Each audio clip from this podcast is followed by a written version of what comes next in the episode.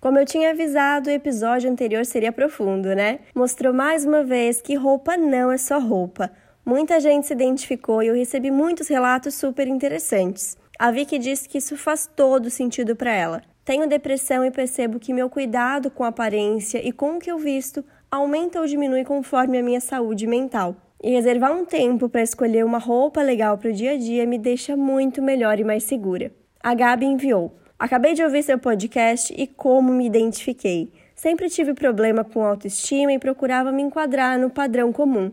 Roupas que amigas usavam, alisava o cabelo, bebia em festas para parecer descolada. De uns anos para cá passei a olhar mais para mim e principalmente quando decidi ser mãe e pensar na imagem que quero transmitir para os meus filhos. Passei pela transição capilar, ainda insegura, mas querendo me aceitar, e agora que meu filho completou um ano, encontrei seu perfil e passei a olhar para o meu guarda-roupa e pensar no que realmente gosto. Obrigada pela inspiração. Quão bom é gostar de estar na nossa pele outra vez. Que frase mais linda, né? A Gabi já passou por aquele despertar que falamos no episódio anterior. E por outro lado, há pessoas que estão no momento de encarar isso e o próximo relato fala dessa perspectiva. Ouvi o um episódio sobre moda refletir nosso interior e me emocionei muito. Meus olhos encheram de lágrimas porque sempre foi o meu grande problema com a moda.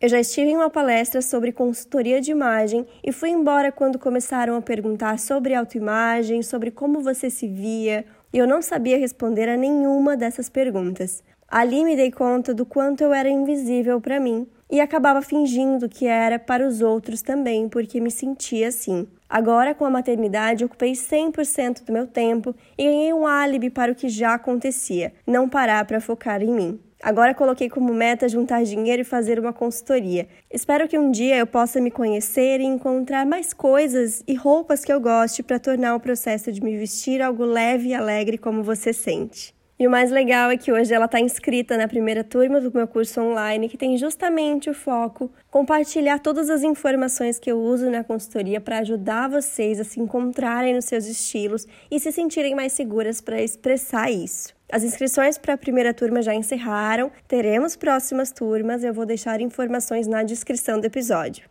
Acredito que ela vai ouvir o episódio e se reconhecer nesse relato. Então eu queria deixar aqui registrado que eu fiquei muito feliz de tê-la no curso, de poder participar desse processo. Feliz com ela ter quebrado essa barreira e eu espero que todo o conteúdo por lá ajude a se reencontrar e que no fim ela possa falar, assim como a Gabi falou, quão bom é estar na nossa própria pele outra vez.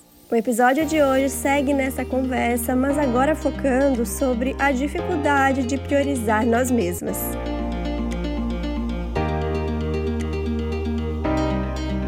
Eu sou Paula Salvador, sou consultora de estilo e estou aqui para mostrar uma moda vida real possível e para todas. Tudo em dicas e reflexões rápidas para te mostrar um jeito bem descomplicado de ver a moda.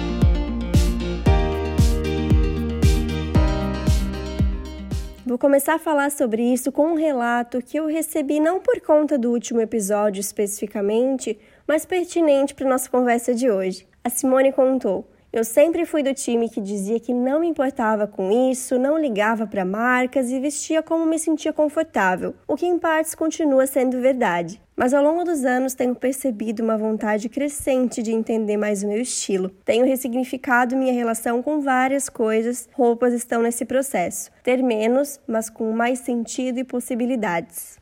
E essa visão de não se importar é algo muito comum, justamente porque se falava de moda como a tendência, relacionando a marcas, só que nisso tudo se esquecia do mais importante quando falamos de moda: quem veste a roupa e o porquê. Meu trabalho é justamente trazer essa nova relação com as roupas, e achei muito legal que ela falou sobre ter roupas com mais sentido.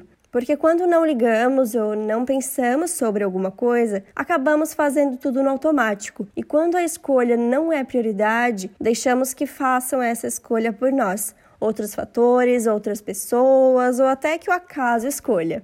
A vida é corrida, temos mil coisas para fazer e tudo para ontem. É comum que a gente se perca no que é prioridade. A minha relação com roupa é mais fácil por eu estar pensando sobre isso o tempo todo, por trabalhar com isso e já estar inserida nesse universo. Eu sei que é complicado para quem já tem tantas outras coisas para lidar, então eu vou dar um outro exemplo pessoal. Há um ano eu pensava em ir numa nutricionista, mudar minha relação com a comida e pensar mais na minha saúde. E no mês passado, finalmente coloquei isso como prioridade. Cheguei a pensar, nossa, mas eu vou fazer isso agora, justo nesse mês que eu tenho tanto para fazer. E logo depois eu pensei, sim, é algo que vai ter que coexistir com o restante. Minha vida está acontecendo agora e eu preciso fazer isso funcionar no meio disso tudo. Não vai ter um momento certo. Eu quero ser uma prioridade para mim, quero ressignificar minha relação com a comida, aprender sobre os alimentos, fazer trocas, aprender o que nutre mesmo o meu corpo. E se eu não penso sobre e não coloco como prioridade, eu vou levando de qualquer jeito, da maneira que dá. Para acontecer, eu precisei dar um passo que poderia ser buscando informação e estudando, ou chamando uma profissional, que foi o que eu escolhi. Reorganizei a minha rotina, revi a lista de compras do mercado, fiz uma revisão de tudo que estava na cozinha, pensando que deveria ou não ficar. E isso é exatamente o passo a passo que acontece quando pensamos em estilo pessoal. Identificar essa necessidade, ter vontade de mudar, buscar informação, revisar o que tem e organizar as próximas compras. E tentar todos os dias. É fácil? Não, qualquer mudança exige que a gente saia da zona de conforto.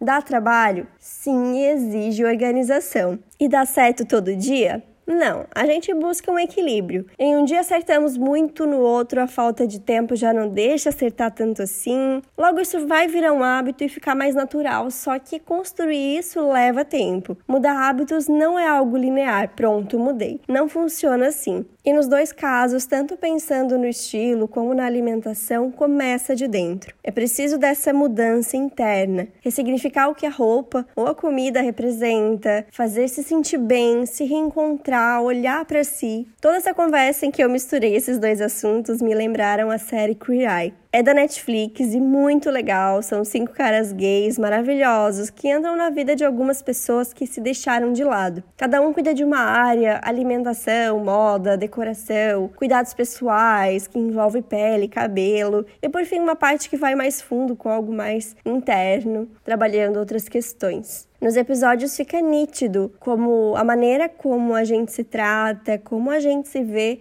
reflete no nosso exterior. Se eu puder indicar um episódio para vocês, assistam o episódio 4 da terceira temporada, que mostra muito bem como precisamos nos olhar de uma maneira mais gentil e como muitas vezes a autocrítica fala mais alto. Com todo esse episódio, eu quis mostrar para quem se identificou com esse momento de despertar que esse caminho é aos poucos, pode não ser de um dia para o outro, é um processo, mas é importante que você não se cobre, tente um pouquinho por dia. Quando a gente vai sentindo as diferenças, vai valendo a pena sair da zona de conforto e esse tempo que a gente está dedicando para isso. E não tem segredo, tudo começa com se colocar como prioridade nas pequenas coisas no tempo que for possível. Desde tirar um tempo para escolher o look do dia seguinte, até lembrar de colocar um acessório ou mesmo dobrar a barra da calça.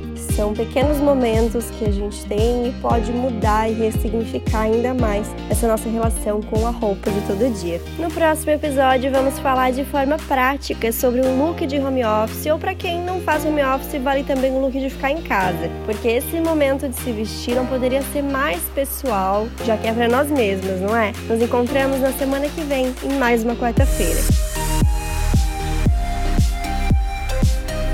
Dicas, sugestões, dúvidas e feedbacks são super bem-vindos. Então temos um contato aberto pelo Instagram, underline Paula Salvador, ou pelo e-mail oi@paulasalvador.com.br.